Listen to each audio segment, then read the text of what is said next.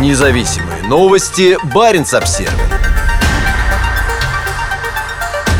Американский самолет-разведчик побывал у баз российского подводного флота.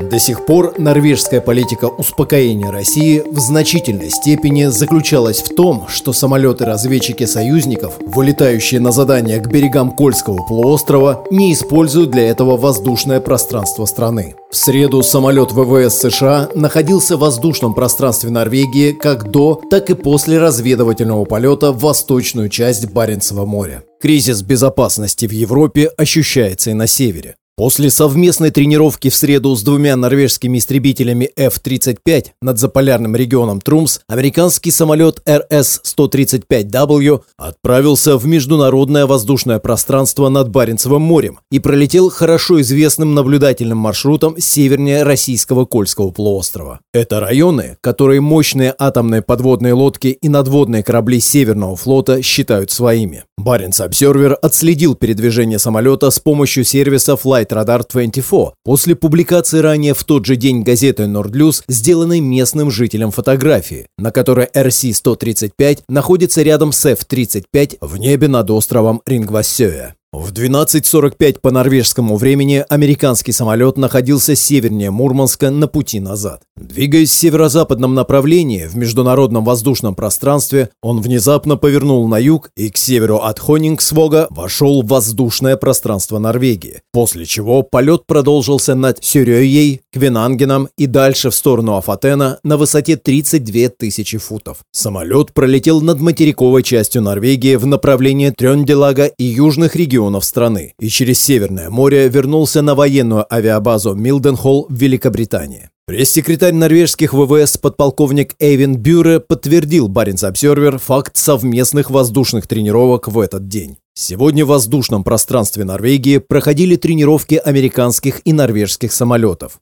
Мы не можем отвечать за то, что американцы делали после учений в международном воздушном пространстве, сказал Бюре. Он отказался более подробно комментировать обратный полет KC-135 над материковой частью Норвегии, отобразившийся на Flight Radar 24. Самолет приземлился на авиабазе Милденхолл к северу от Лондона незадолго до 16.00 по местному времени. Хотя в Министерстве обороны Норвегии не захотели прямо подтвердить изменения в политике разрешения подобных полетов, там положительно оценили совместные действия в среду. Присутствие и деятельность союзников в Норвегии и прилегающих к нам районах являются необходимым условием для поддержки со стороны союзников в случае кризиса и войны и являются одними из центральных элементов нашей политики безопасности и обороны. У нас большой опыт работы с США и другими союзниками по ведению наблюдения в северных регионах. Это положительный момент, который соответствует долгосрочным принципам норвежской политики безопасности, написала Баренц Обсервер в электронном письме пресс-секретарь министерства Ан Кристенбергет Сальбовик. Норвегия была одним из 12 государств-основателей НАТО. Однако, являясь небольшой страной, граничащей с Советским Союзом, она с самого начала, с 1949 года, пытается выстраивать свои отношения в области безопасности с гораздо более крупным соседом на Востоке на основе сдерживания и успокоения. Успокоение включает в себя запрет на размещение на территории Норвегии ядерного оружия, отсутствие иностранных военных баз и строгие ограничения на возможности других стран НАТО проводить учения в восточной части Финмарка. Иностранные истребители или бомбардировщики не должны появляться в установленной вблизи российской границы зоне безопасности, проходящей по 28 градусу восточной долготы. Кроме того, в рамках политики успокоения союзникам рекомендовано не осуществлять свои разведывательные полеты в районе севернее Кольского полуострова с норвежских аэродромов. Индивидуальные разрешения.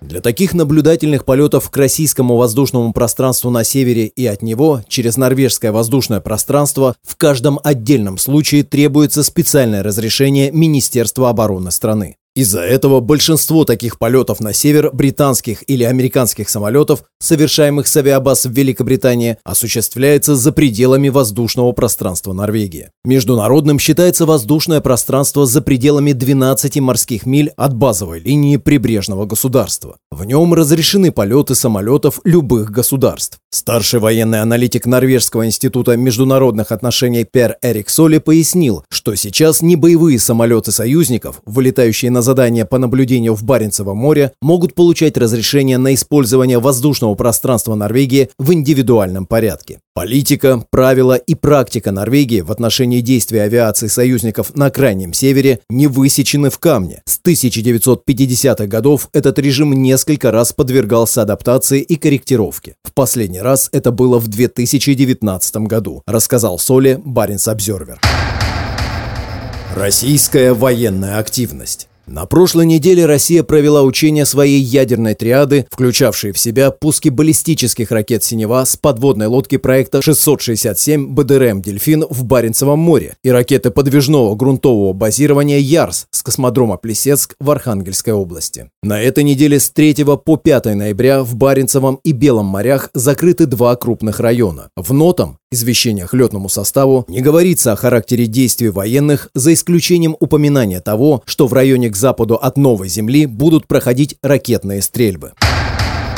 Повышение уровня боевой готовности. 1 ноября правительство Норвегии приняло решение повысить уровень готовности вооруженных сил страны. Мы столкнулись с самой серьезной ситуацией в области безопасности за последние десятилетия. Нет признаков того, что Россия намерена распространить свою войну на другие страны, но рост напряженности означает, что мы более подвержены угрозам, шпионажу и операциям иностранного влияния. Это заставляет все страны НАТО, включая Норвегию, быть более бдительными, заявил премьер-министр страны Йонас Гарстере. Выступая в среду на заседании Северного совета в Хельсинки, министр обороны Норвегии Бьорн Арильд Грам заявил, что жестокая война России против Украины вызывает долгосрочные изменения в области безопасности и в скандинавском регионе. Министр подчеркнул важность военного сотрудничества стран Северной Европы. Членство Финляндии и Швеции в НАТО станет началом новой эры в политике безопасности стран Северной Европы, сказал Грам. Официальный представитель российского МИД Мария Захарова отметила повышение уровня готовности вооруженных сил Норвегии, оценив его как сознательное следование Осло